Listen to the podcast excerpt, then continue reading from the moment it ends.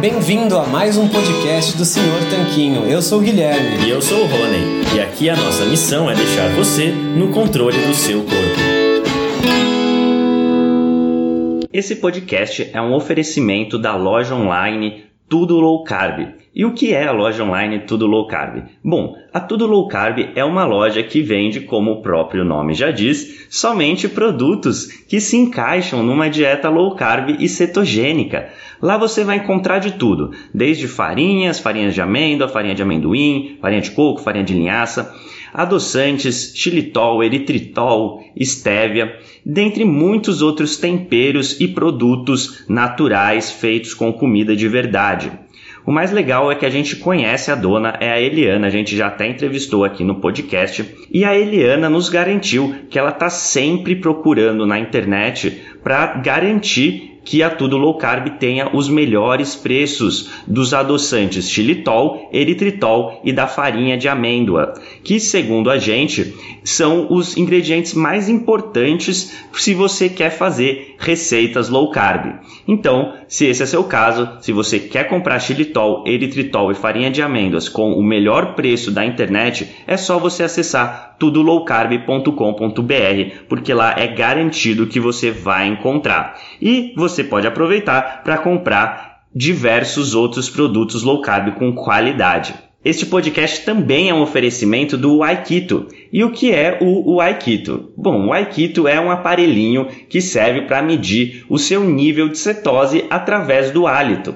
Bom, a gente achou muito interessante esse aparelho porque você pode saber o seu nível de cetose sem ter que furar o seu dedo ou fazer um exame de sangue para isso. É um aparelho realmente revolucionário no mercado e o mais legal é que ele é uma tecnologia 100% brasileira. O Iago, que foi o seu criador, entrou em contato com a gente e a gente achou super legal divulgar essa iniciativa.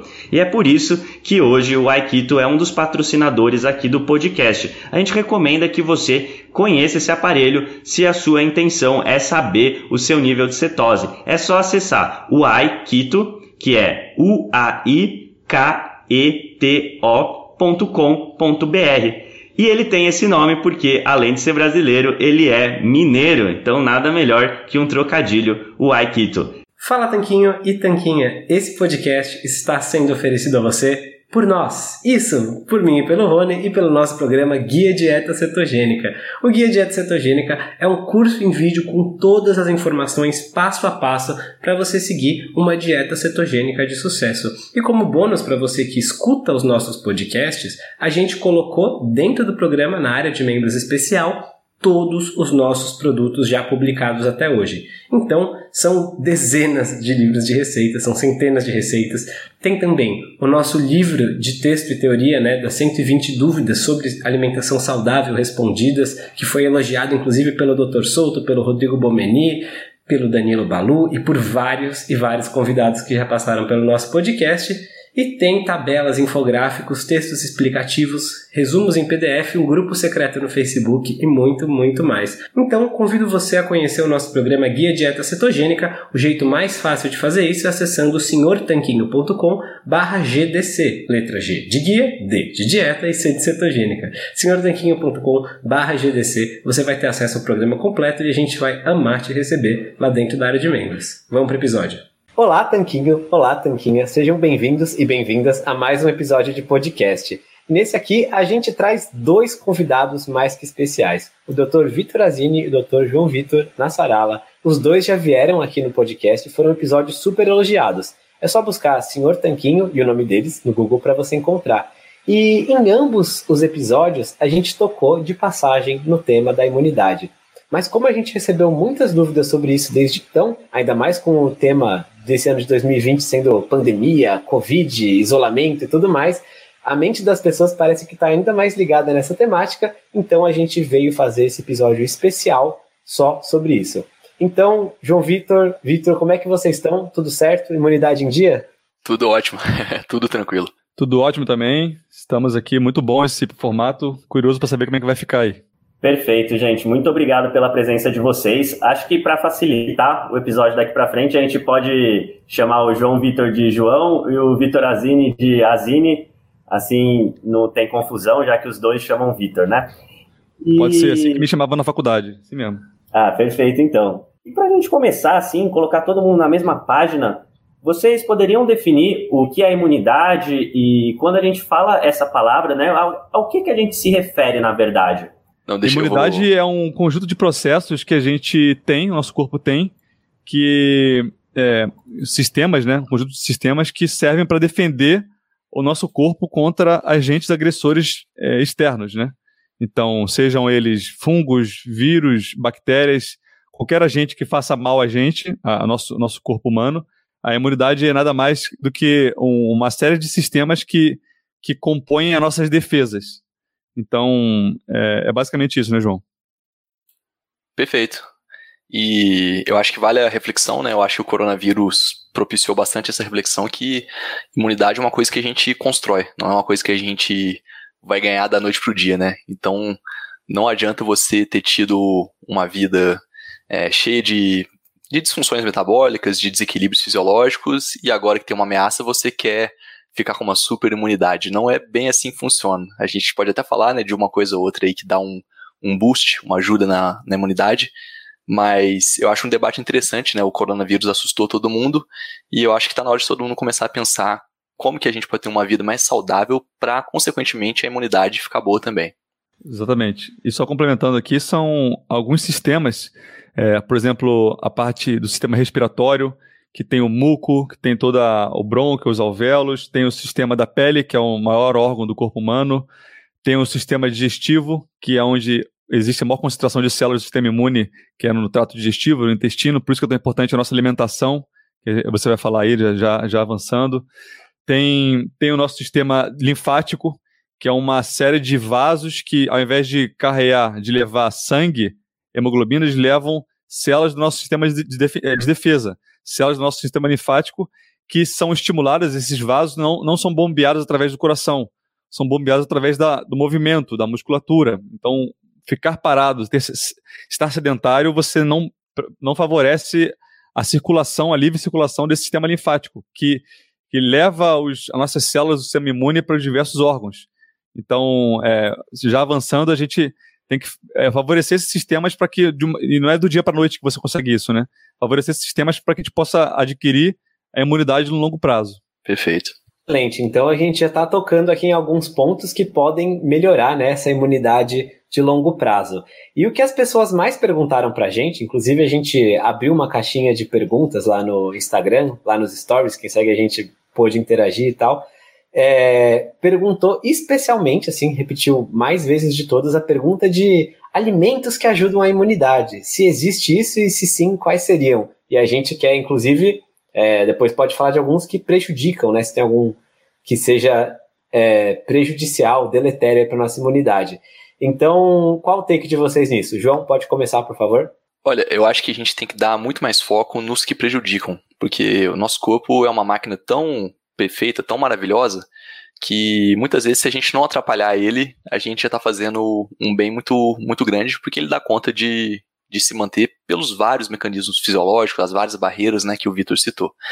É, então, uma coisa que eu acho que é, não é muito legal para a nossa imunidade são alimentos que vão agredir a nossa barreira intestinal. É, quem sabe a, o intestino é como se fosse a pele né, da parte de dentro do nosso corpo. A, a mucosa intestinal. E é ali que está a nossa primeira barreira, a nossa primeira defesa. Porque é o intestino que vai decidir, que vai absorver, que vai permitir algumas substâncias serem absorvidas da alimentação, né? Alguns alimentos serem absorvidos e outros não. E dependendo daquilo que a gente está comendo, a gente está agredindo bastante essa parede intestinal, esses enterócitos, essa mucosa, por causa de algumas substâncias presentes ou nos alimentos, ou nos vegetais, ou algumas substâncias que são inflamatórias, né? A mais famosa de todas é o, é o glúten, porque são substâncias que, além de poder causar um desequilíbrio na flora microbiana, que é importantíssimo para manter a saúde da parede intestinal, elas causam aquilo que a gente chama de intestino permeável, que basicamente é como se essa parede, essa defesa, que são os nossos enterócitos, ficassem mais complacentes, mais permeáveis à absorção de algumas toxinas, de algumas substâncias que não são tão interessantes para o nosso corpo. Então, eu acho que no primeiro momento a gente tem que focar em ter uma alimentação que vai favorecer bastante a nossa saúde intestinal. Então, evitar glúten a todo custo, evitar carboidratos refinados, que são é, causa de desbiose, que vão causar um, um, um, desequilíbrio na microbiota, nas bactérias do intestino, se consumidos com frequência, no longo prazo. É, e depois a gente já começa a entrar em algumas, é, algumas substâncias, algumas características mais individuais. Né? O próprio glúten, todo mundo tem um certo grau de sensibilidade, alguns têm mais, outros têm menos, mas a gente tem também as, os antinutrientes de, de algumas plantas, né?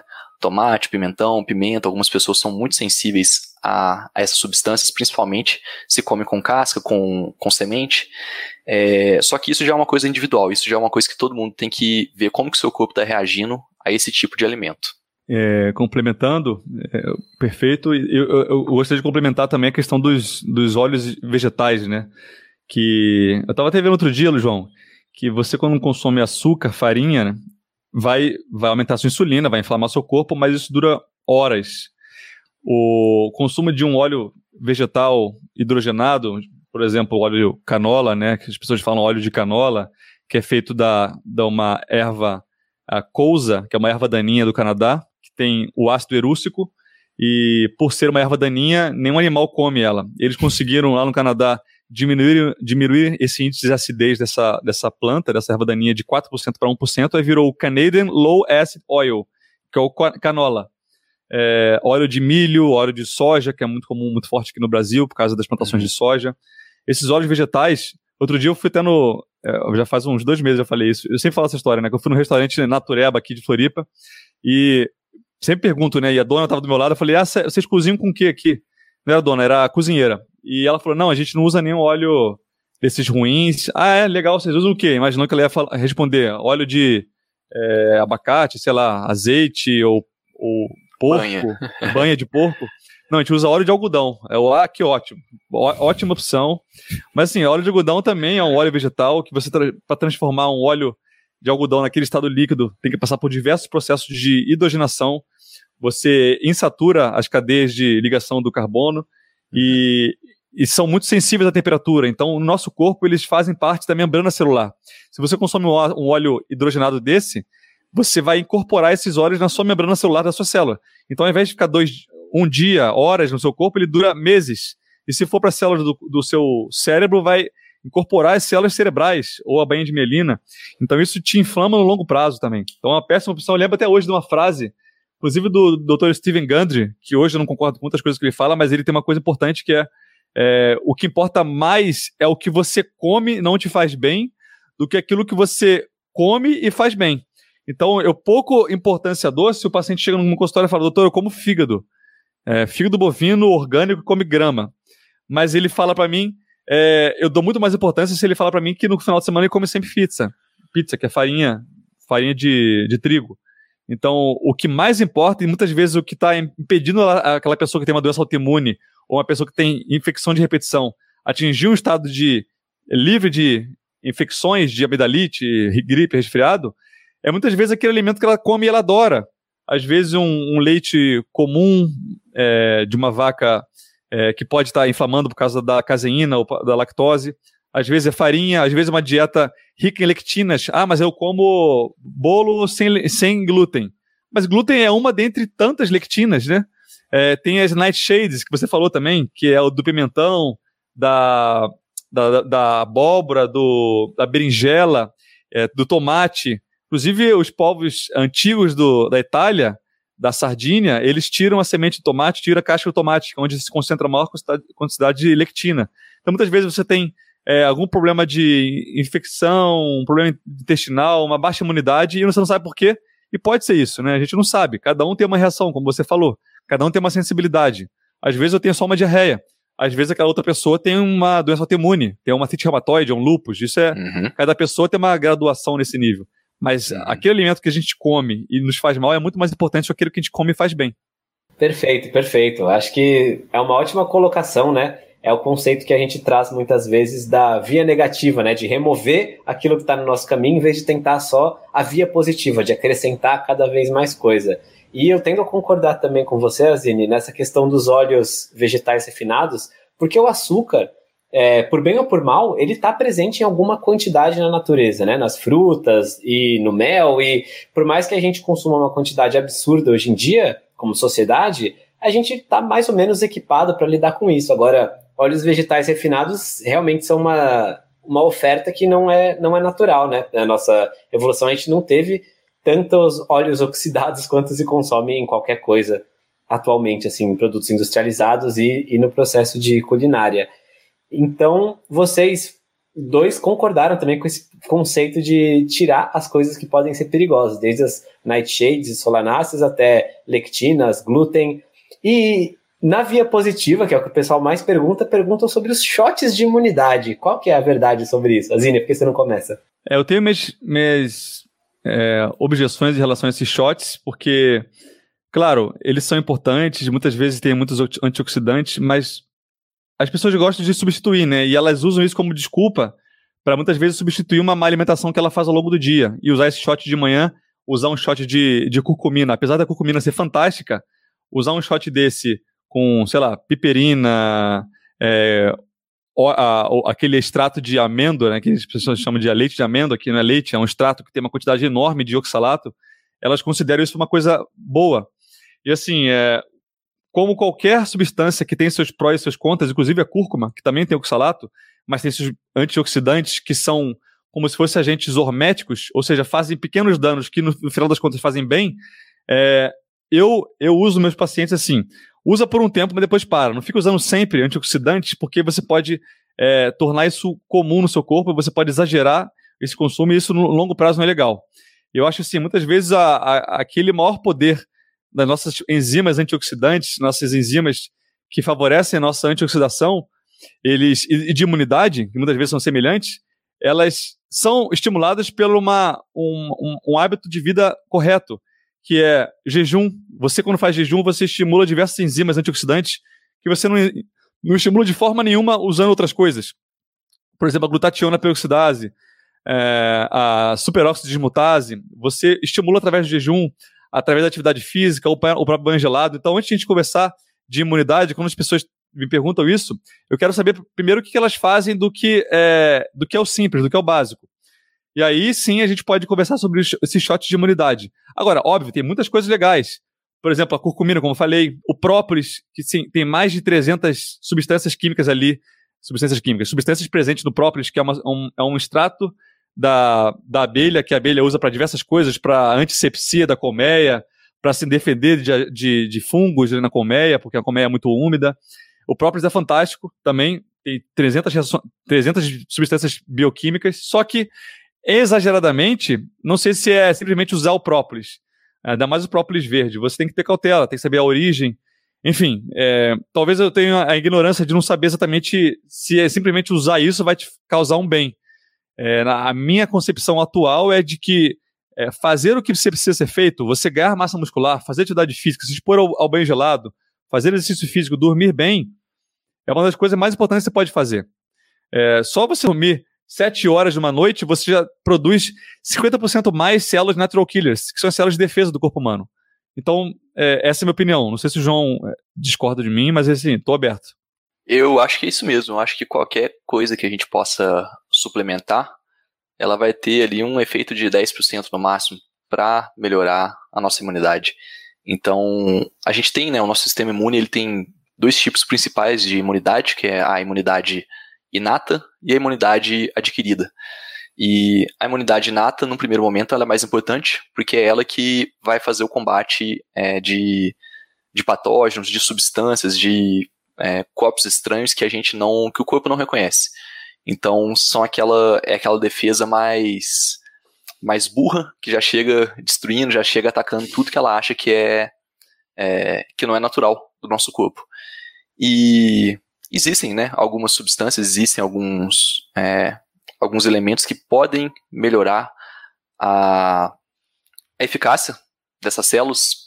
Muitas muitas delas as naturais killers, as as natural killer, elas elas atuam é, com um mecanismo que chama ionóforo, se eu não me engano.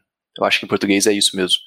Que é tentando fazer um furo naquela bactéria, vírus naquele corpo estranho, e jogando alguns minerais lá dentro, principalmente o, o zinco, né, que é o que vai causar uma apoptose celular se for uma célula ou é, causar um dano estrutural se for o vírus. Então, o zinco ele surgiu né, nesse momento aí de pandemia como um, um grande é, suplemento que faria mágica, mas eu acho que tem algumas coisas, né, Vitor, que a gente pode falar que são até mais importantes que o zinco para a própria imunidade. É, por exemplo, a vitamina D, né, que é essa, essa substância, esse hormônio né, tão negligenciado, tão é, subvalorizado e que para a imunidade é fantástico, né? E muitas vezes você só precisa tomar sol para ter, você não precisa comprar nenhum shot caro, nenhuma fórmula cara para ter a vitamina D, né? Se você estiver consumindo colesterol, que é uma coisa que as pessoas não fazem, e tomando sol adequadamente, o seu corpo ele vai, vai ter esse, esse estímulo muito grande à produção de, de vitamina D. Fantástico. É, complementando então, vitamina D, colesterol, porque a, o raio ultravioleta B ele bate na pele, transforma esse colesterol da nossa pele em, em, em colecalciferol. E colecalciferol vai para o fígado, depois para o rim, se transforma na vitamina D ativa. O zinco também é importantíssimo para a imunidade. E outra coisa importante também é a, o selênio. Tinha até um artigo que eu estava lendo de 2013, eu acho, que ele fala alguns, alguns minerais que são importantes para a nossa imunidade, estão comprovados. O selênio, ele fala da vitamina D, que é um hormônio, fala do zinco. É, o selênio é muito importante para nossa imunidade, principalmente em termos de glândula adrenal e células do, dos rins, porque ele controla o, a questão do cortisol.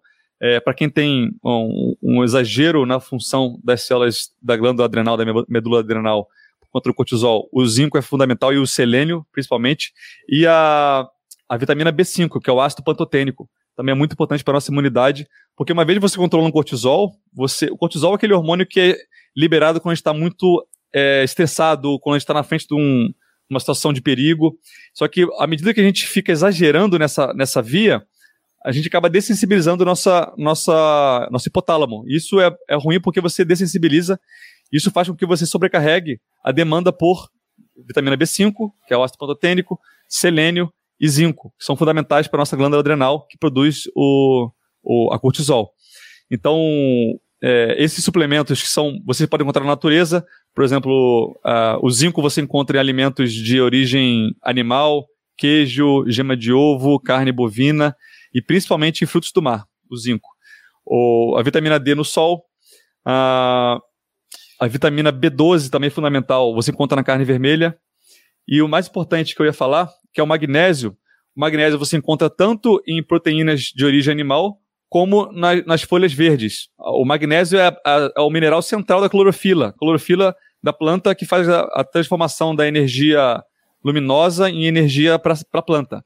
E para a estrutura da clorofila precisa-se de magnésio, diferentemente da hemoglobina no ser humano, que para hemoglobina precisa de ferro, na planta precisa de magnésio. Então tudo que tem verde escuro tem muito magnésio. Então você pode encontrar aí esses minerais Obviamente, é, muitas vezes a gente não consegue absorver muito magnésio das plantas, então muitas vezes é bom você usar um suplemento de magnésio. Então, magnésio, complementando zinco, selênio, vitamina B5, a vitamina D, eu acho que são os mais importantes aqui em termos de imunidade para fazer o suporte tanto do cortisol quanto da nossa, nossa célula do sistema imune. Perfeito, gente. É... E acho que essa também entra naquela questão da via positiva, digamos assim, né? Da via de suplementar é, com outras coisas. No caso, a gente começou falando dos shots de imunidade, depois vocês já complementaram com alguns suplementos, né, vitamina e, multi, e minerais. Mas ainda nessa questão dos suplementos, uma que é muito falada na questão da imunidade é a vitamina C. Então, queria o take de vocês na vitamina C e também nos multivitamínicos. Afinal, um pensamento comum, né, com relação aos multivitamínicos é falar já que eles têm de tudo, eu não preciso me preocupar com nada, é só tomar esse que já estaria tudo safo, digamos assim. Então, é, João, se quiser começar. Vamos lá. A vitamina C é um tema polêmico, né? Desde a década de 60 tem essa, esse grande debate se você deve usar superdoses de vitamina C ou não. É, tudo começou com o Linus Pauling, né? Que foi prêmio Nobel de Química e que usava doses é, gigantescas, né? 3 gramas por dia de vitamina C, porque a vitamina C tem um papel antioxidante. Mas o que a gente sabe hoje, e que para mim faz mais sentido, é o seguinte: o nosso corpo ele tende a excretar muita vitamina C pelos rins quando a gente está consumindo bastante carboidrato. É por um mecanismo de recaptação renal. Basicamente, é, a glicose compete com a vitamina C e na hora da recaptação, eu não vou explicar essa fisiologia renal, mas na hora de. É, o rim basicamente funciona assim: ele vai filtra tudo que está no sangue e depois ele recapta aquilo que é do interesse. É, se não fosse assim, a gente ia perder sais, a gente ia perder micronutrientes, muita coisa. É, na hora dessa recaptação, o rim ele vai tentar recaptar a glicose, tanto que a gente não urina glicose. Se tem glicose na urina, é porque tem algum problema. E ele não vai reca recaptar a vitamina C, porque elas competem pelo mesmo receptor. Então, se você tem uma dieta muito rica em, em carboidratos, se você está ficando com a glicemia constantemente elevada, se você tem algum tipo de resistência à insulina, você vai estar tá excretando muita vitamina C por causa dessa competição que acontece a nível renal. E por excretar a vitamina C, você vai estar com menos vitamina C no seu corpo. E muita gente acha que precisa suplementar por causa disso. Mas se você não tem resistência à insulina, se você não tem um consumo elevado ou excessivo de carboidratos, você vai estar recaptando essa vitamina C. Você não vai estar é, excretando na sua urina vitamina C. Então, a minha, é, o meu entendimento hoje, eu acho que a gente precisa de mais estudos nessa, nessa área, é que a vitamina C ela tem um papel antioxidante legal, é, ela tem um papel interessante em viroses, em resfriados, mas os estudos mostram que não adianta você tomar vitamina C depois que você já pegou resfriado, você teria que estar tá tomando constantemente antes para ter um efeito discreto, não é um efeito muito importante. É, então, eu acho que a vitamina C ela não é recomendada suplementar. Eu acho que aquilo que a gente obtém da, da dieta já é mais que o suficiente. Concordo com você, João. Eu acho que essa, essa fisiologia eu não sabia, mas realmente nunca me entrou na cabeça assim, por que, que os caras que fazem carnívoro há anos não desenvolvem escorbuto não tem a gengiva sangrante, não, não sangra o nariz, e não, não, em teoria não consome nada de limão, de laranja. Então, assim, eu nunca, nunca soube dessa teoria, interessante, é, bacana saber sobre isso. E em relação aos polivitamínicos, é uma coisa interessante porque polivitamínicos você tem, a, a própria indústria de suplementos, eles colocam, é, é, é uma coisa que é sabida, eles colocam muitos ingredientes ali naquela, naquele comprimido, naquela cápsula, de forma a deixar a lista de ingredientes ali o mais extenso possível, para ficar atrativo para em termos de marketing para o cliente olhar e falar, nossa, esse aqui tem tudo que eu preciso. Só que é, eles têm um termo em, em, inglês e em português seria como se fosse um é, colocar pó de um monte de coisa. É tipo é, é como é que é o nome disso aqui? É botar salpicar. Salpicar, sei lá, é, é uma coisa tipo Pitadas. sal, de sal. Botar o. Pitada de sal. Pitada, é. Botar pitadas de vários ingredientes. Para que dessa forma você consegue ter uma lista enorme de ingredientes. Só que muitas vezes você vê os principais polivitamínicos vendidos. É, primeiro, você não vê na forma quelada, que é uma forma de mais boa biodisponibilidade para o seu corpo.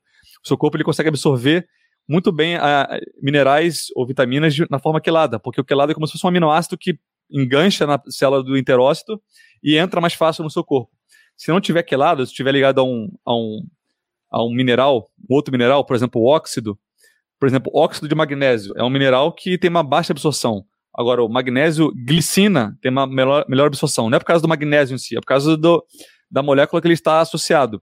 E muitas vezes eles botam a forma mais barata, que é o não quelado, e botam é, doses super, subótimas. Então, doses que não são suficientes para nada. Você vê, por exemplo, muitos ZMAs da vida, ZMA, zinco, magnésio e vitamina B6, que é a piridoxina. Eles colocam zinco 2 miligramas, 3 miligramas, só que o zinco a gente sabe que o ideal é pelo menos 10 miligramas por dia, o, o RDA. Então, a dose geralmente não é suficiente e a forma que ele é usado também não é, não é eficiente. Então, isso torna geralmente, na maior parte dos polivitamínicos, ineficientes no longo prazo. É, eu acho que essa questão do polivitamino explora bastante isso, né? De tentar resolver tudo ali de uma vez, mas eu não recomendo para ninguém, porque além de ser jogar dinheiro fora, né? Porque se você não está absorvendo a maioria daqueles minerais, aqueles micronutrientes, você está jogando dinheiro fora, eles não são absorvidos, não são biodisponíveis, não são utilizados pelo seu corpo. É, muitas vezes você não precisa de tudo que está ali, e muitas vezes tem coisa ali que pode te fazer mal, né? Como assim uma vitamina pode me fazer mal? É, a maioria dos, dos ácidos multivitamínicos vai ter o complexo B todo, né? E dentro do complexo B a gente tem a vitamina B9, que é o ácido fólico.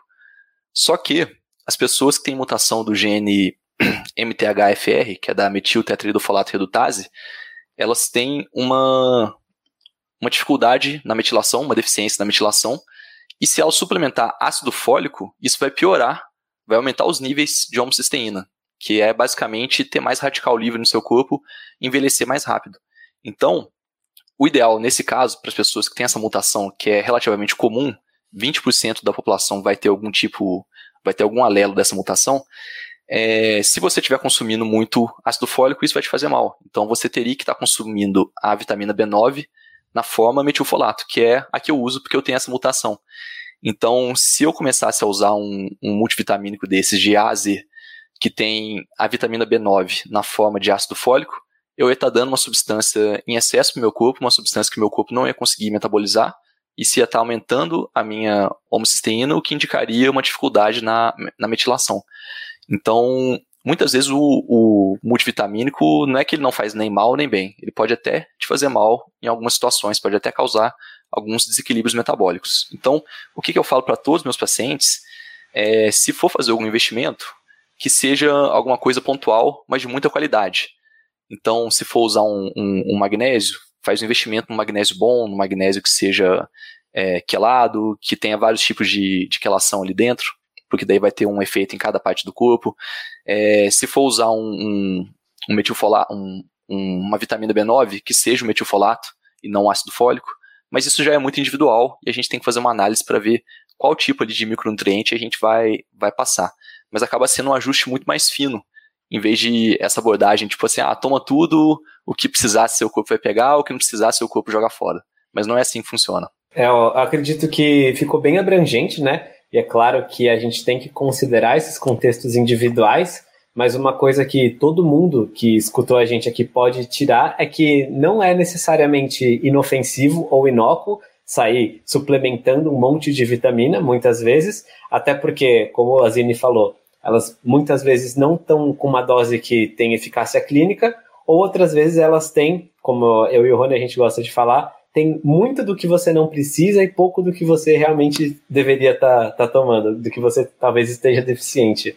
Então não adianta tentar buscar uma fórmula completa com todas as letras do alfabeto, né, como um dos slogans populares falam, é, que tenha tudo para todo mundo, porque o buraco é mais embaixo, né? É necessário investigar um pouquinho mais a fundo.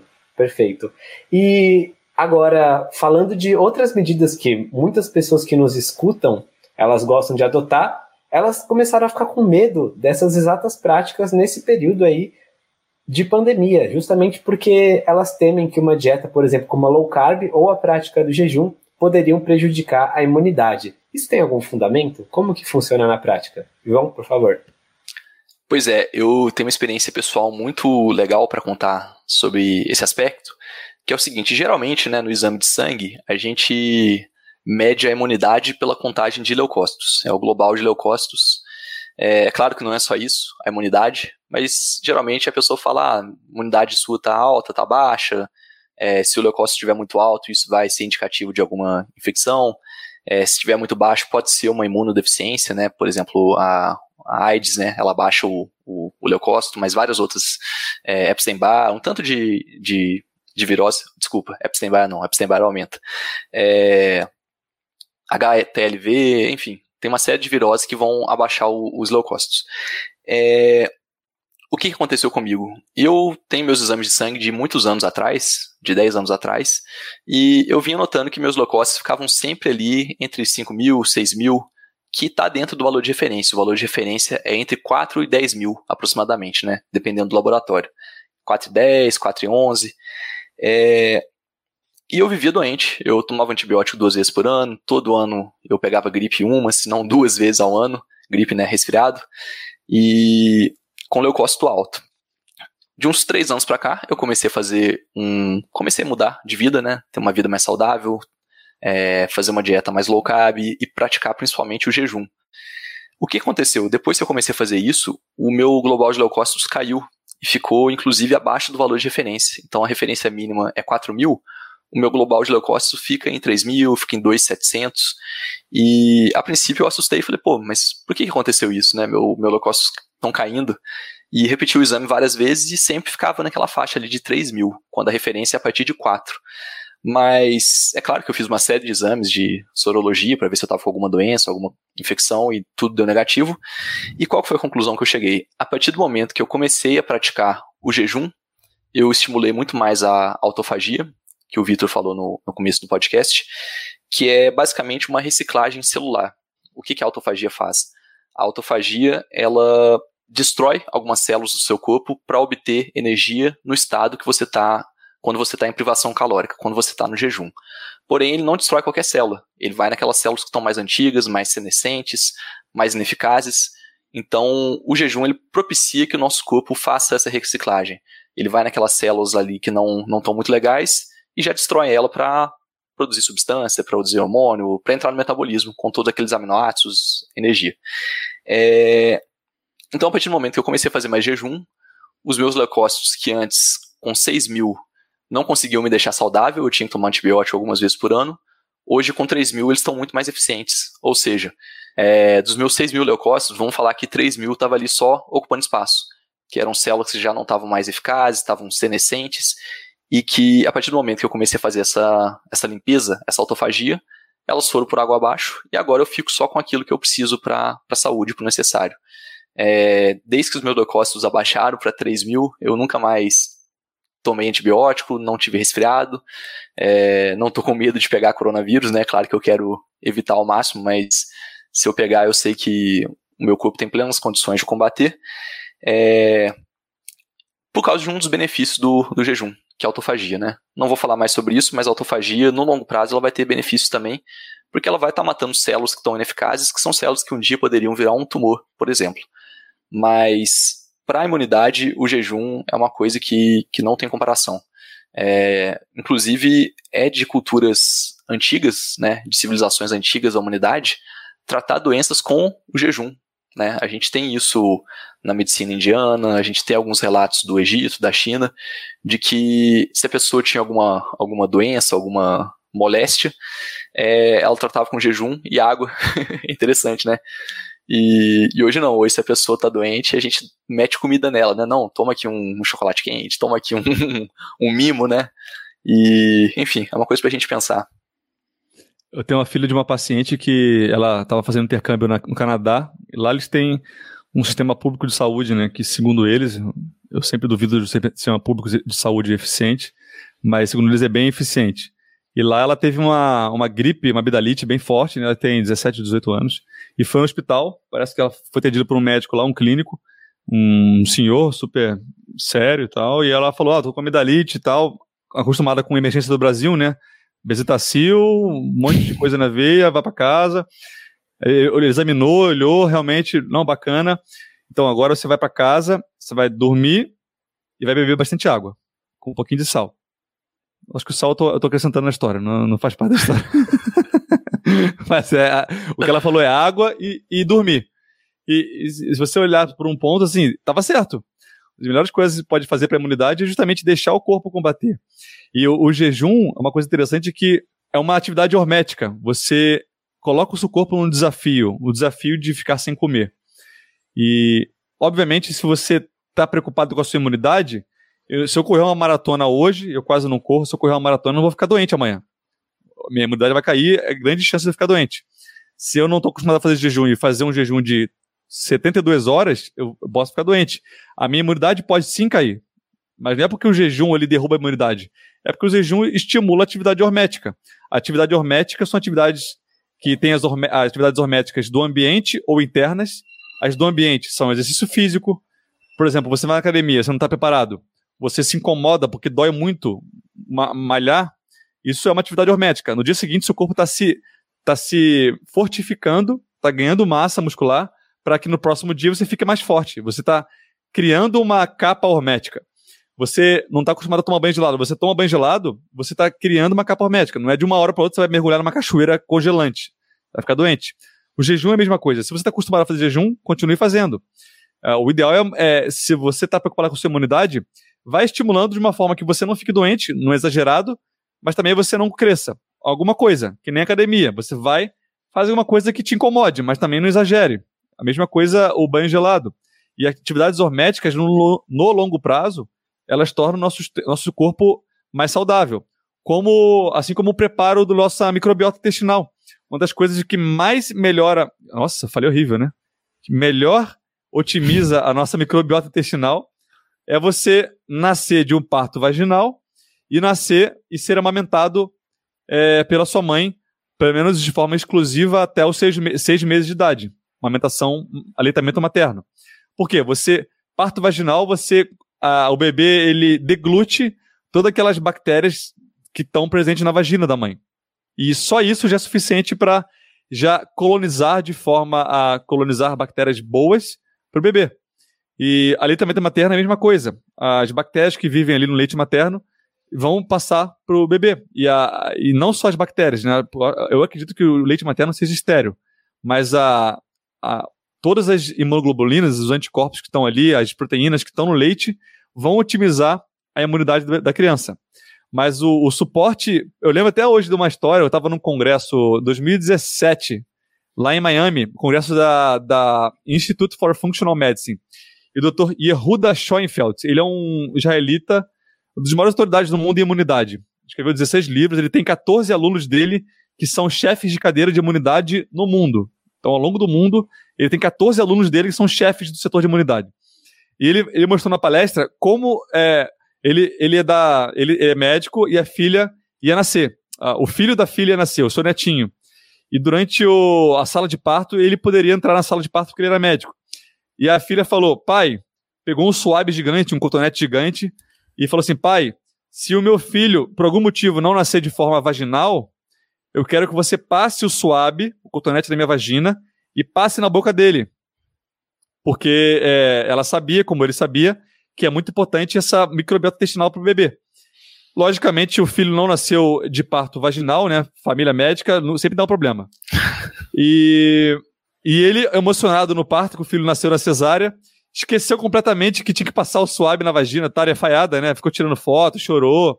Esqueceu. E ele falou: caramba, esqueci. Dia seguinte, o que, que ele fez? Ele pegou a, a cachorrinha dele e ele botou o um vídeo da cachorrinha dele com o bebê recém-nascido na casa dele lambendo a boca do bebê, do, do netinho. Lambendo assim, vários dias. Né? Inclusive, a terapia do bebê para melhorar a microbiota dele é ficar sendo lambido pela minha cachorrinha. E é isso que ele fez.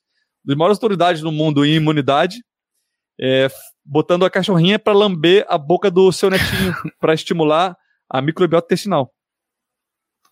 Cara, muito interessante, porque a única vez na faculdade que eu ouvi falar em, em microbiota nesse ponto de vista, né? Que eu acho que provavelmente você também não. As faculdades não ensinam a microbiota do ponto de vista além de diarreia e gastroenterite, né? Mas eu lembro que uma vez eu, eu tive um artigo na faculdade que a gente precisou estudar, que era justamente sobre como que o, o intestino de um ratinho se desenvolvia quando ele era estéril e quando ele era colonizado por bactérias assim que, que nascesse. E a diferença era incrível, né? Como que o intestino ficava muito mais desenvolvido, o, o tecido linfóide associado à mucosa, né, o malte, estava mais desenvolvido, a imunidade ficava melhor, as células apresentadoras de antígeno estavam mais ativas no, no, no ratinho que foi colonizado, que teve uma microbiota. Então, isso é importantíssimo para a imunidade, né? E é uma coisa que, infelizmente, no Brasil é muito comum. O parto cesárea é um dos no Brasil é 50% ou mais, é altíssima essa taxa, né? Quando deveria estar em, sei lá, 10, 15% no máximo. E essa, essa questão do, do, do batismo da criança, né, com microbiota, tem que acontecer ou de forma natural ou de forma é, artificial depois, né, caso a criança nasça de, de parto cesáreo. Mas isso fala a favor de, né, algumas doenças, algumas condições que não eram tão prevalentes no passado e que hoje são por exemplo, autismo, né? Como que o fato de você não ter uma microbiota legal pode afetar ali o, o a questão da, da, do, da malte, né, da mucosa, do tecido linfóide associado à mucosa, e, enfim, daí é um, são mecanismos muito complexos que ainda não estão elucidados, né, mas que tem a ver com, com a imunidade. Mas quando você falou do, do Canadá, Vitor, eu achei que você ia citar o Dr. Jason Fung, que ele é lá de, Toronto. Uhum. Ele, ele estuda bastante, né? Autofagia, jejuns longos. E ele tem alguns, alguns estudos, alguns é, pacientes em que ele viu a remissão de doenças autoimunes através do jejum mais longo. É? Justamente é. porque a, essa. Porque o que, que são doenças autoimunes, né? É quando o nosso sistema imune fica tão hiperreativo que ele começa a atacar algumas células do nosso próprio corpo. Então, se for na, nas articulações, se for nos tendões, vai dar uma artrite, se for na pele, vai dar uma psoríase, se for na tireoide, vai dar um, um Hashimoto e as várias doenças autoimunes que a gente conhece, né? E o jejum, nesse caso, o jejum mais longo, ele conseguiu dar uma resetada no sistema autoimune. Então, o sistema autoimune esqueceu que ele tinha que atacar, por exemplo, a própria tireoide ou o próprio pâncreas, né, que é no caso do, do diabetes insulino dependente. É, mas, assim, são estudos ainda que estão pouco, pouco elucidados também. É, um colega meu, reumatologista, esses dias fez uma piada comigo, porque ele, ele acha meio absurdo né, essa ideia de tratar condições é, reumáticas, autoimune com, com jejum. Mas é uma coisa que está aí, que a gente tem que estudar mais, a gente tem que descobrir mais. É, exatamente. Só para finalizar, interrompendo aí, eles já querem falar, não sei se eles querem falar, mas a, é que tem duas teorias né, da imunidade. A, a teoria higienista, que é o, a, a, o pai cria a criança numa redoma de vidro, não pode lamber o cachorro, não pode pisar no chão, o, é, passa álcool em tudo. E essa é uma teoria que veio em 1989. Eu até levantei aqui o nome dele, Dr. David Strachan. Ele fez uma a primeira publicação em 89 no British Medical Journal. E nessa, nessa publicação ele mostrou que a higiene é muito importante para a nossa imunidade. Você, é, você expor o seu organismo, da criança principalmente, a sujeiras, não era uma coisa boa, porque ia sobrecarregar a imunidade da pessoa. E aí a, a criança vai, vai mexer na terra, não pode, limpa. E aí, em 2003, teve uma nova publicação do Dr. Graham Rook, que é a teoria do Old Friends, Old Friends Hypothesis, que é dos velhos amigos. O que, que é essa uhum. teoria? É, as microbiota, as bactérias, os fungos que já vivem com a gente são velhos amigos, a gente não consegue viver longe deles. Pelo contrário, se a gente usar é, mecanismos para evitar essas microbiotas, esses, esses micróbios, é, vai fazer mal para a gente, porque a gente, como um velho amigo, precisa dele para viver. Então, na microbiota dos olhos, eu fiz oftalmologia, fui formado em oftalmologia, tem uma microbiota na nossa, nossa conjuntiva, e é importante para nossos olhos isso. A microbiota vaginal é muito importante, a microbiota da pele, do cabelo, enfim. É, todas elas são importantes do intestino, são importantes para a nossa boa imunidade. A nossa ideia, por isso que justamente quando a gente usa algum antibiótico, é como se você jogasse uma granada na, no sistema imune. Você explode ali, é, você tira todas aquele, aquela harmonia entre as bactérias que estão no seu intestino. Usar um antibiótico de amplo espectro ainda, pior ainda. Lógico, se você tiver indicação, tem que usar mesmo. Só que, no, na maior parte das vezes, 90% das vezes, é um uso exagerado. Isso faz com que a pessoa, depois de usar, ela tenha uma infecção. E, e uma das coisas mais baratas para você engordar o frango, eu conheço alguns zootecnistas, é, para botar na ração do frango é antibiótico. Engorda frango. Quem é a mãe que já não viu sua, sua criança usando antibiótico e engordando a criança? Engorda. Porque você desregula toda a microbiota da criança. E muitas vezes ela tem uma infecção depois. Ela não tem na hora, mas tem depois. Porque fica muito mais frágil o seu sistema imune. Porque as bactérias, elas são os nossos velhos amigos. Perfeito. Essa, essa visão dos velhos amigos, ela está ganhando cada vez mais popularidade e tem justamente a ver também com esse ponto que vocês mencionaram da história do, do parto normal, a questão de ter animais domésticos, crianças criadas em fazendas e tal, a gente observa que tem menos ocorrência também de doenças autoimunes, reações alérgicas, e a gente queria até tocar nisso um pouquinho. Se uma imunidade alta demais, sensível demais, reagindo a qualquer coisa que talvez não precisasse, é, pólen, por exemplo, no caso da rinite, que é um caso que eu acompanho mais de perto porque eu tenho rinite alérgica e na época de primavera minha vida fica um inferno. é, fico até mais sensível a coisas que normalmente eu não reajo muito, igual caseína, por exemplo. Eu consumo lácteos ocasionalmente sem nenhum problema. Nessa época, parece que tenho muito mais acne, muito mais é, problemas de pele, mesmo inchaço nas mãos, muito mais evito estaminas via de regra, mas um sistema imune muito muito sensível assim pode ser ruim também. Qual que é? Existe um, um equilíbrio que a gente busca na nossa imunidade, porque o que eu quero reforçar com isso é justamente esse aspecto que higienista que a gente acabou reforçando durante essa pandemia. E todo mundo passa álcool gel na mão a cada cinco minutos. A gente toma medidas como eu vou ficar em casa para não me expor, só que você acaba se privando de vitamina D, por exemplo, de se movimentar, andar na rua, enfim. Queria que vocês comentassem um pouquinho nessa linha também. É, com certeza, assim, quanto é, o nosso corpo cria, é, ele gera uma resistência no longo prazo. Então, quanto menos você se expõe, se você não estiver acostumado a, a, a se expor a agentes que vão estressar no seu corpo, qualquer mínima exposição vai tornar você muito sensível. Essa sensibilidade é, torna você incapaz de sair, por exemplo, na primavera, fica é, seu corpo já não tem aquela é, não tem adaptação boa, então você fica com rinite ou muitas vezes você é, é, isso é, uma adaptação, né? Você não está acostumado a comer glúten. Eu como glúten, eu como amendoim, tenho diarreia. Eu, eu me tornei sensível ao glúten. É, meu corpo não está acostumado mais. Isso, por um lado, é bom, porque você não está se expondo a uma coisa ruim. Agora, é, no, em termos de imunidade, você precisa forçar o seu corpo aos poucos para que o seu corpo tenha cada vez mais imunidade. É um estímulo hormético. Então, se você é, se expor a micro-organismos, por exemplo, na terra, ou no campo, na fazenda, com certeza que os micro-organismos não são seus amiguinhos. Eles vão estimular a, a defesa do corpo da criança. Vão estimular ali, às vezes, um, uma tonsila aqui, dá uma leve amidalite, ela, ela dorme um pouquinho diferente, mas isso não torna muitas vezes ela doente, e se torna doente, a doença a gente espera que tenha, seja mínima, porque não é um estímulo grosseiro. E quanto mais ela se expõe, mais forte ela fica, porque ela vai construindo aquela imunidade, tanto a inata, como o João Vitor falou, como a adquirida. Adquirida através da, de anticorpos, como adquirida através de células. Células TCD4, ou células natural killers, que vão é, se tornar mais eficientes, não maior número. E é justamente isso que você falou, João, que eu até achei muito interessante, estava lendo sobre isso atualmente, que não é a quantidade de leucócitos, não sei se você observou esse padrão no seu consultório, não é o número de leucócitos que determina a imunidade da pessoa. Pelo contrário, existe uma, uma correlação meio que inversa. Quanto melhor a pessoa está, quanto mais ela se cuida, menos leucócitos totais. E existe um, até um trabalho falando sobre essa relação com células natural killers. Porque muitas células natural killers não é bom. Quantidade absoluta delas não é bom. Inclusive, é, substâncias que otimizam a nossa imunidade não necessariamente aumentam a quantidade delas. Pelo contrário, até muitas vezes reduzem. Parece que é isso que acontece, parece que ela dá uma filtrada na quantidade.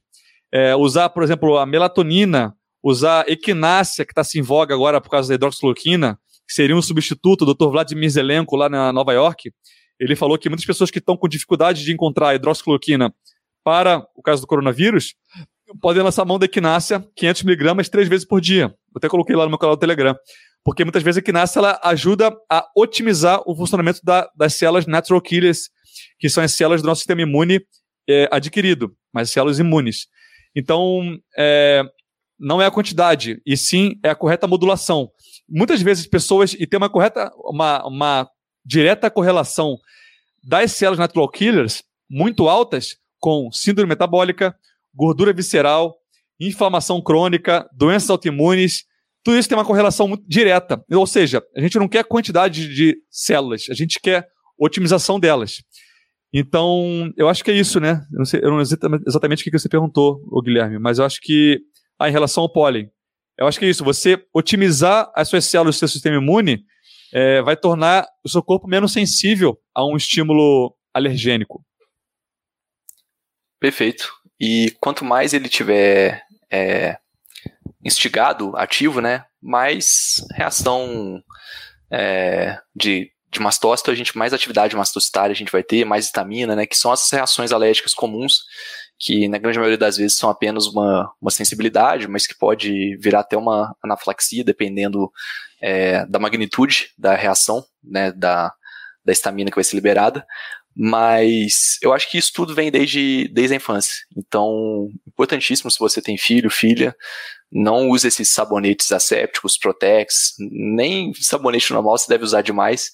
Tem que deixar a, a criança ter contato com o mundo mesmo. Eventualmente ela vai ter uma diarreia, eventualmente ela vai ter um verme, eventualmente ela vai ter uma, uma amidalite. Mas é assim que o nosso corpo ele vai ficar mais forte, é tomando pancada mesmo. É, se a gente querer viver numa bolha, é aquilo. não vai pegar nenhuma doença, com 20 e tantos anos vai ter uma amidalite grave, enfim. É, é, não é, não é pra. A gente tá falando aqui pra criança ir pro esgoto e ficar brincando no esgoto. Aí ela vai ter uma doença séria e, e, e, o sistema imune dela não vai dar conta. Claro que a gente tá, espera que as pessoas que estejam ouvindo aqui não vivam é, do lado do esgoto e vai pedir para essa criança ver o esgoto, mas é, um, um, mínimo de exposição à terra suja, a um animal, ao, ao gato, é interessante. Agora, como qualquer coisa hormética, demais não é bom, né? Perfeito. Perfeito, gente, muito bom. É... E só voltando um pouquinho no assunto na questão da alimentação, porque a maioria das pessoas que escutam o nosso podcast, né, que acompanha nosso trabalho, está muito ligada na questão de dieta low carb, cetogênica e jejum, até porque são os assuntos que a gente mais fala no blog, né, no YouTube, enfim. E uma coisa que a gente reparou até entre os nossos alunos, nossos leitores, é que muita gente quando começou essa pandemia toda, essa questão de imunidade sendo falada em todo canto, uh, falou se não seria prejudicial para o dia a dia, para a imunidade dela, é, essa ausência de carboidratos da dieta, né? essa baixa ingestão de carboidratos. Teve gente, inclusive, que falou que ia parar a low carb, fazer uma pausa na low carb por um tempo é, e voltar a comer arroz, feijão e macarrão porque foi recomendação médica voltar a comer grandes quantidades de carboidratos com relação à imunidade. E a gente ficou até meio chateado com isso, a gente falou, pô, é, na verdade vai adicionar lixo na sua alimentação, assim, entre aspas, né, um monte de açúcar para melhorar a imunidade, né? Por quê? Qual seria o princípio? Mas também a gente não quis bater de frente com recomendação médica, cada um sabe o que é melhor seguir. E a gente queria um take de vocês uh, com relação a isso. Pode começar, João. É isso, é, é muito triste, porque foi uma recomendação que veio da Organização Mundial da Saúde. Eu acho que em plena pandemia eles precisavam dar alguma orientação nutricional para a população. Então a gente brinca que eles mandaram o estagiário criar uma recomendação lá e ele simplesmente copiou e colou a pirâmide alimentar. Então a orientação que a OMS deu com relação à alimentação para a imunidade foi aquela mais chula, mais básica, mais. Eu não sabia dessa. Foi, depois, depois eu, eu te mando essa orientação, mas é, é patética, assim. Você vai ler as diretrizes e fala para consumir muitos grãos integral, e aveia, e carboidrato, e suco de laranja, é, óleos vegetais, evite carne, evite banha, enfim. É um pouco triste, mas falando especificamente do carboidrato, a gente tem algumas, alguns, alguns não, muitos já, já é uma coisa estabelecida. É, mas muito estudo mostrando que o carboidrato refinado, principalmente, ele vai ter um efeito imunossupressor quando ele é consumido tanto agudamente quanto em, em grandes quantidades, em quantidades crônicas. Então, eu acho que isso é uma coisa que a gente tem que a gente tem que deixar bem claro que o low carb, o jejum, a cetogênica não é um estilo alimentar que vai baixar a sua imunidade, muito pelo contrário, vai melhorar é, pra caramba sua imunidade. É, muitos estudos que mostram uma forte correlação, né, com essa baixo consumo de carboidrato. E eu vejo no consultório, né, baixa, a pessoa come mal a vida toda, tem gripe, resfriado, é, amidalite. Não é comum, é, não é incomum eu ver assim eu tô desde que eu fui nessa consulta, não tô fazendo propaganda não. Mas assim, dos últimos oito meses nunca mais tive nada. Nem rinite, nem nada. Porque isso sobrecarrega o seu sistema imune. Imagina o sistema imune estar tá sempre sobrecarregado com alimentos que estão inflamando de forma lenta. Qualquer coisa é, é, é, um gatilho, porque ele fica meio que desregulado. É, o sistema imune ele fica desregulado. Então, no, no longo prazo, não é uma coisa boa. A alimentação pobre em refinados, a alimentação pobre em farinhas, de qualquer natureza, seja ela farinha de trigo, de linhaça, de amêndoa, qualquer farinha, por si só, tem até um artigo que ele fala que você tirar a estrutura da célula, qualquer que seja a célula, de grão ou qualquer outra coisa, abrir ela, processar ela, passar numa moedora e abrir essa célula, você está expondo todas aquelas substâncias que, se você consumir aquele alimento completo, inteiro, você não iria se expor diretamente logo já no, dedo, no duodeno, que é uma coisa, uma exposição muito grande. E se for carboidrato, por exemplo, se você comer farinha de arroz, é, você está abrindo essa célula e você vai expor ali para o duodeno e pode fazer uma hiperproliferação bacteriana intestinal já no duodeno. Então, no longo prazo, qualquer desses processados, e hoje no mundo é, existe um, um, até foi a OMS 2004, acho, que revelou que a 66% da população mundial come quatro alimentos. Ou seja, dois terços da população mundial come apenas é, esses principais quatro alimentos. Se você não come eles, você já se diferenciou de dois terços da população mundial, que é o arroz, o trigo, o milho e a soja. Então é pouca, é uma variedade muito baixa. E é basicamente ali grão, carboidrato. E, e eu tenho certeza de que esses alimentos aí não são consumidos inteiros, são consumidos em farinha. Então, tanto a farinha quanto açúcar, se você não os consumir, você já se diferenciou de grande parte da população. Então, isso já te coloca num hall privilegiado da população mundial. Pessoas que não têm uma resistência insulínica, têm insulina baixa, que têm a quantidade de leucócitos menor, que têm inflamação menor, fibrinogênio, índices, índices sanguíneos de inflamação muito mais baixos. Então, isso é muito interessante no longo prazo. Perfeito, Vitor. E agora, com relação a dicas práticas que as pessoas poderiam adotar com, mais com relação ao, ao Covid, com a imunidade no geral, né? O que vocês acham que seriam bons, boas atitudes para o dia a dia das pessoas, bons alimentos ou uh, ausência de alguns alimentos, sim, para fechar toda essa questão com é, boas atitudes para a imunidade e atitudes ruins para a imunidade.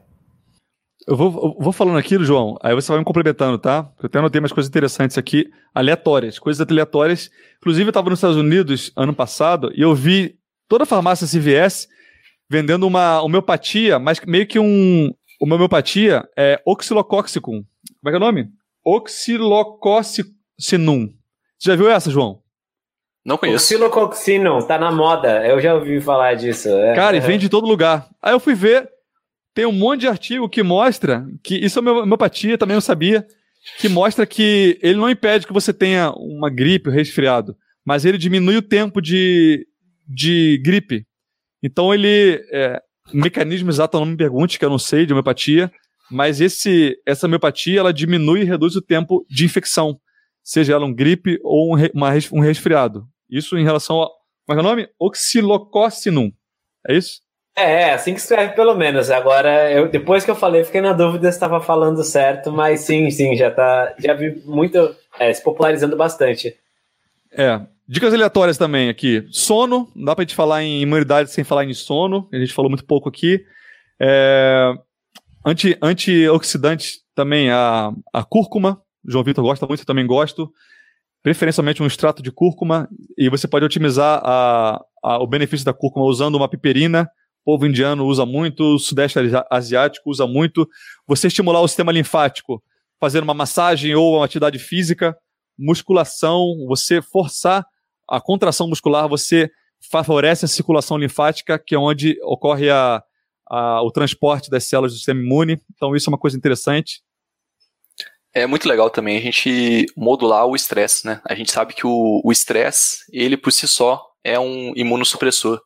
É, quem, por exemplo, tem apps sabe disso, né? Ficou um pouco mais estressado, um pouco mais cansado, o herpes já se manifesta. Herpes é um, é um vírus, é uma família de vírus que 90% da população humana tem, mas quase ninguém manifesta. Mas algumas pessoas, se o estresse aumenta, a imunidade cai e dá oportunidade para esse vírus se manifestar. Então, para o estresse, a gente tem, é, para modular o estresse, a gente tem o exercício físico, a gente tem a respiração, a meditação, é, alguns fitoterápicos, né? A achaguanda, que é um adaptógeno, que ela vai ter um, um, efeito modulador ali na glândula adrenal, que é onde o cortisol é produzido. Então, se a gente conseguir melhorar, é, moderar, é, modular esse estresse, é, nossa imunidade já sobe assim de uma forma incrível. Pincelando aqui algumas outras coisas que eu estava lendo aqui, lembrando, low dose naltrexone é, naltrexone em baixas doses, obviamente ninguém aqui vai ouvir, vai sair usando. Converse com o seu médico sobre isso. Procure na internet, tem diversos artigos sobre esse o uso de naltrexona, que é um remédio originalmente usado para viciados em heroína, em cocaína e álcool. A esposa colocava na, na comida do seu esposo, do seu marido é, alcoólatra, porque você tira, você bloqueia a, o receptor mu opioide. Então a pessoa para de sentir prazer naquele, no, no uso daquela droga, seja ele o álcool ou heroína. Só que viram que em baixas doses você bloqueia também, mas bloqueia de maneira muito temporária, muito rápida. E no longo prazo, se você usar em determinados horários uma baixa dose de forma consistente, você estimula a, a resposta, como se fosse uma, uma resposta àquela ocupação leve. Então, isso é como se fosse estimulasse os seus, as suas próprias é, opioides, seus endorfinas naturais, é, durante o dia, e as endorfinas sendo estimuladas melhoram a nossa imunidade. Então, está sendo estudado para doenças autoimunes, é, espondilite anquilosante, lúpus, diversas doenças é, autoimunes, a naltrexona com N em baixas doses. Caldo de osso também é fantástico. O caldo de osso ele tem diversos minerais, como zinco, magnésio. O magnésio é um, é um mineral que está presente basicamente nos ossos. Então, se você é, cozinhar, seja na panela de pressão, seja na panela comum, durante várias horas, aquela, aqueles restos de ossos do, do animal é, ruminante, você vai absorver, você vai tornar uma gelatina ali rica em colágeno e minerais que vão otimizar a sua imunidade também, por causa do zinco, por causa do magnésio, por causa do selênio. Perfeito. E a gente tem o, o, banho gelado também, né? Que ele ativa as proteínas do, do choque térmico, as heat shock proteins, que para a imunidade é ótimo, principalmente para é, acometimentos respiratórios. Tem muito estudo mostrando que a, a pessoa que faz sauna, né? Que na sauna tem um choque térmico, ela está muito menos é, propícia a desenvolver um quadro asmático ou então a desenvolver uma, uma pneumonia, alguma infecção do trato respiratório inferior é, simplesmente porque fez sauna algumas vezes na semana. Porque essas proteínas do choque térmico, elas são imunomoduladoras também. É, agora, o banho gelado, o choque térmico, é uma atividade estressora, uma atividade hormética, né? Então, se você está com um, um, resfriado, alguma coisa ativamente, você não deve começar a tomar banho gelado. Agora, se você está bem, está tranquilo, pode introduzir o banho gelado na rotina, ou então a exposição ao frio ou ao choque térmico, que é excelente para a imunidade. Tem também uma coisa que eu já falei, que é a equinácea. Eu estava até vendo um artigo de revisão deles. A equinácea também estimula as heat shock proteins. Interessante, né? E é uma, é uma erva que é usada atualmente, estão falando por causa do coronavírus, imunidade. Eu comecei a estudar um pouquinho mais sobre isso. Tem até um artigo da Universidade de Connecticut que ele mostrou que, é uma meta-análise, que ele mostrou que usar equinácea durante uma gripe ou um resfriado reduz em. É, você reduz o tempo de gripe resfriado para um dia e meio. Então, assim, impressionante. E eles tentaram estudar o mecanismo pelo qual isso acontece. Parece que são diversos mecanismos. O principal deles é estimular a heat shock proteins, que você estimula na sauna ou no banho gelado também. Então, bem interessante. A equinácea, é, Dr. Vladimir Zelenko fala para usar na, na, dose de 500mg três vezes ao dia, se você quer dar um, um up ali na imunidade, durante 5, 6 dias. Muito bom. E acho que para finalizar, é, a gente gostaria de citar alguns outros suplementos que a gente ouviu o pessoal falando e sobre a imunidade, né, à imunidade, que é o caso da caseína e do whey protein. Vocês acham que tem algum fundamento? Olha, caseína eu não ouvi falar, não, não saberia dizer. É, se alguém me perguntasse, eu ia falar que a caseína, em muitas pessoas, ela tem um certo grau de inflamação, então não seria tão legal para a imunidade.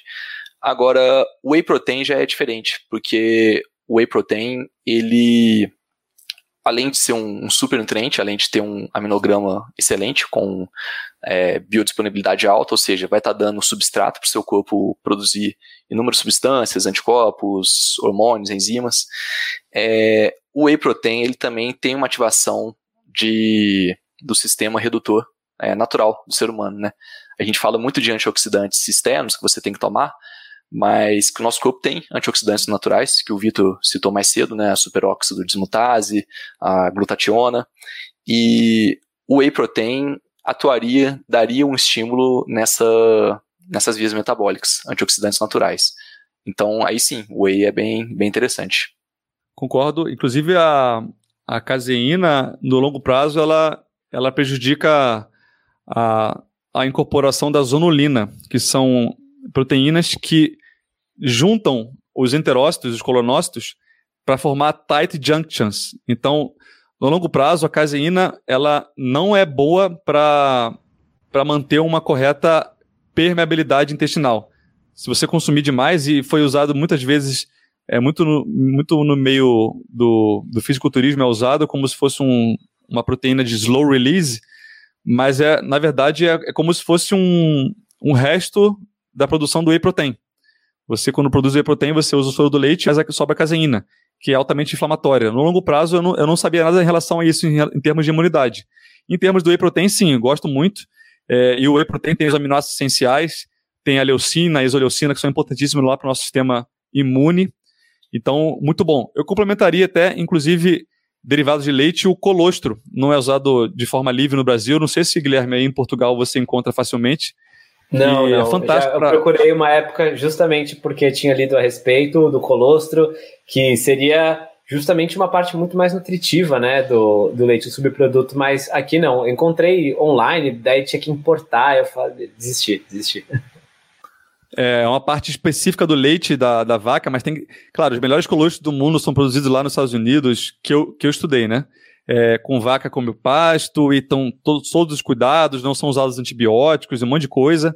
E aí é, o colostro ele, ele ajuda a, a, a recolar essas zonulinas ali, a reestruturar a uma pessoa que tem uma hiperpermeabilidade intestinal, uma inflamação intestinal crônica por causa do consumo exagerado de farinhas, alimentos inflamatórios, e ela, ele, é, ele otimiza essa, essa recolagem, como também a glutamina. A glutamina é um, é um aminoácido que é, é importante porque ele nutre as células do colonócito, que são as células do cólon.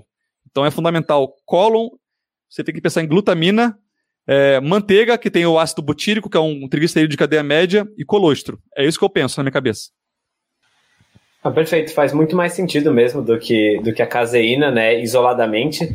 Porém, acho que o pessoal muitas vezes vai por um pensamento de aproximação, tipo, ah, o whey é bom e o leite é bom, mas a gente é. não vai querer ingerir gordura e acaba com essas, às vezes, pensamento por aproximação, chegando em coisas, ah, mas o whey digere muito rápido, então vamos na caseína e, e vai perdendo a visão da floresta pelas árvores, né? Acho que é muito, isso acontece muitas vezes na, na hora de pensar em vitaminas, suplementos e muito mais. É, eu usava caseína quando eu tinha essa ideia de que eu não poderia ficar em, não poderia ficar em jejum muito tempo, né? Senão eu ia fazer catabolização muscular. Aí eu usava caseína à noite para justamente não catabolizar meu músculo, porque como se em jejum houvesse a catabolização. Hoje eu aprendi que não, não é o jejum que vai fazer a catabolização muscular. É o, é o fato de eu fazer musculação ou usar o meu músculo ou não. Então não tem mais esse medo de ficar sem ingerir calorias, sem entrar proteínas o tempo todo no meu corpo. Não tem mais esse problema. Pessoal, a gente está chegando ao final aqui da nossa entrevista, então a gente queria pedir para vocês uh, deixar alguma mensagem final ou complementar algum assunto que ficou faltando, né? Falar de alguma coisa que vocês gostariam de ter falado, mas que a gente acabou não abordando. Então essa é a hora, uh, vocês estão livres de falar o que quiserem. E, bom, pode começar então o João, depois o Vitor, podem falar também as mídias sociais de vocês para o pessoal seguir. Muito bem, eu acho que a mensagem tem que ficar essa. É, a melhor coisa que você pode fazer para sua imunidade é ter um estilo de vida saudável. É claro que eventualmente tem uma coisa ou outra ali que você pode usar para dar um boost, mas não é isso que vai fazer a diferença. Então, é dormir bem, é comer bem, é fazer exercício, é expor seu corpo a algum tipo de estresse controlado, como banho gelado. É, isso sim vai fazer sua imunidade ser boa no longo prazo, isso vai te proteger de doenças autoimunes, e daí pode no futuro surgir outros coronavírus, outras doenças até mais graves, mais agressivas, que se você está com a sua imunidade em dia, se você está com a sua saúde em dia, é, você vai ter, né, você vai estar tá mais pronto para receber essa doença sem, sem entrar em pânico, sem ter que sair gastando dinheiro em, em suplemento, em essas coisas que a gente sabe que não, não funcionam muito bem é, em cima de, da hora, né, na situação de aperto. Então, eu acho que a mensagem é essa, né? E quem quiser me, me acompanhar, tem o meu Instagram, que é o Dr. João Vitor, né? E agora eu tô no YouTube também, fazendo com, companhia para vocês, que é o meu canal lá, Dr. João Vitor também. Perfeito também. A mensagem final é: bom, se eu esqueci alguma coisa, eu falaria também de alimentos fermentados. Eu gosto muito.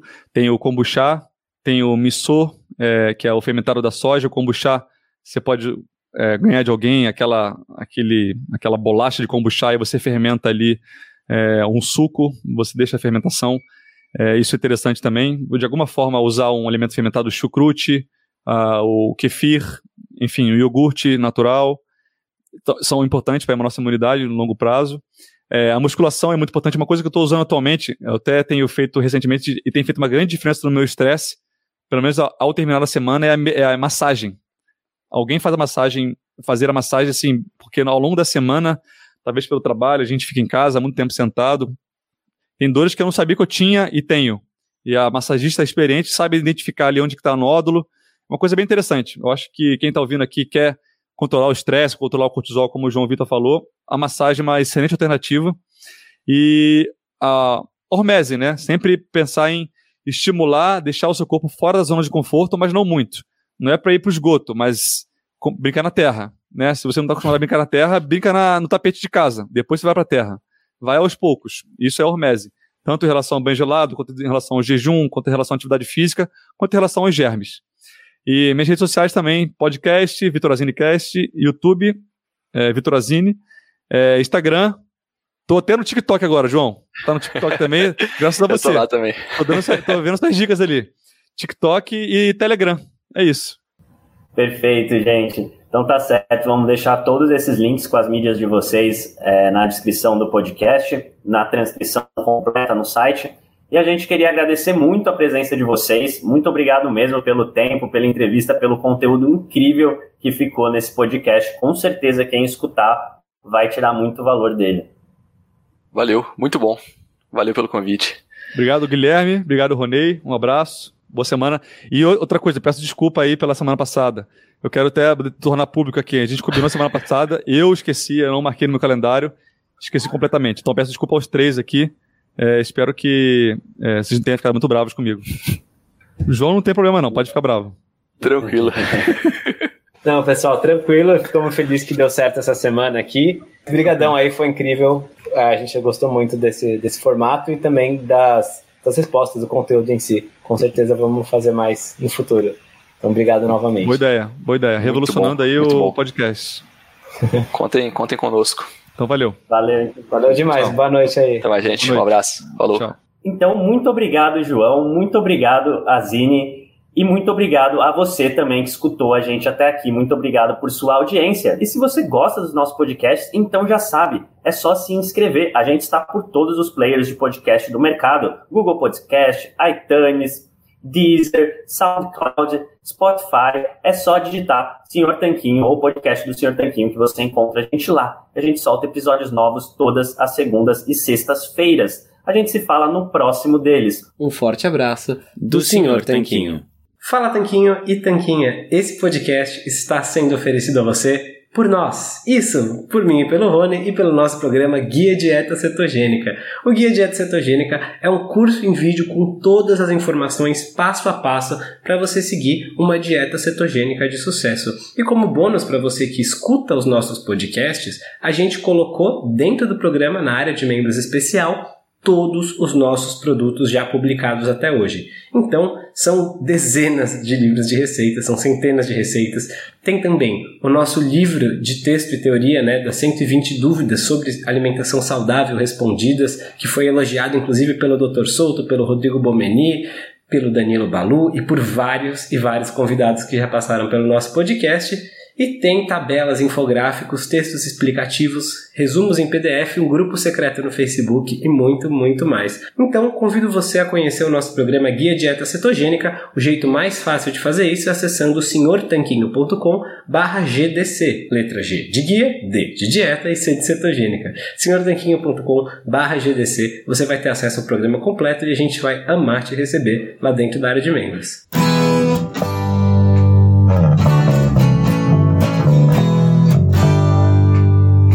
Você acabou de ouvir mais um episódio do podcast do Senhor Tanquinho.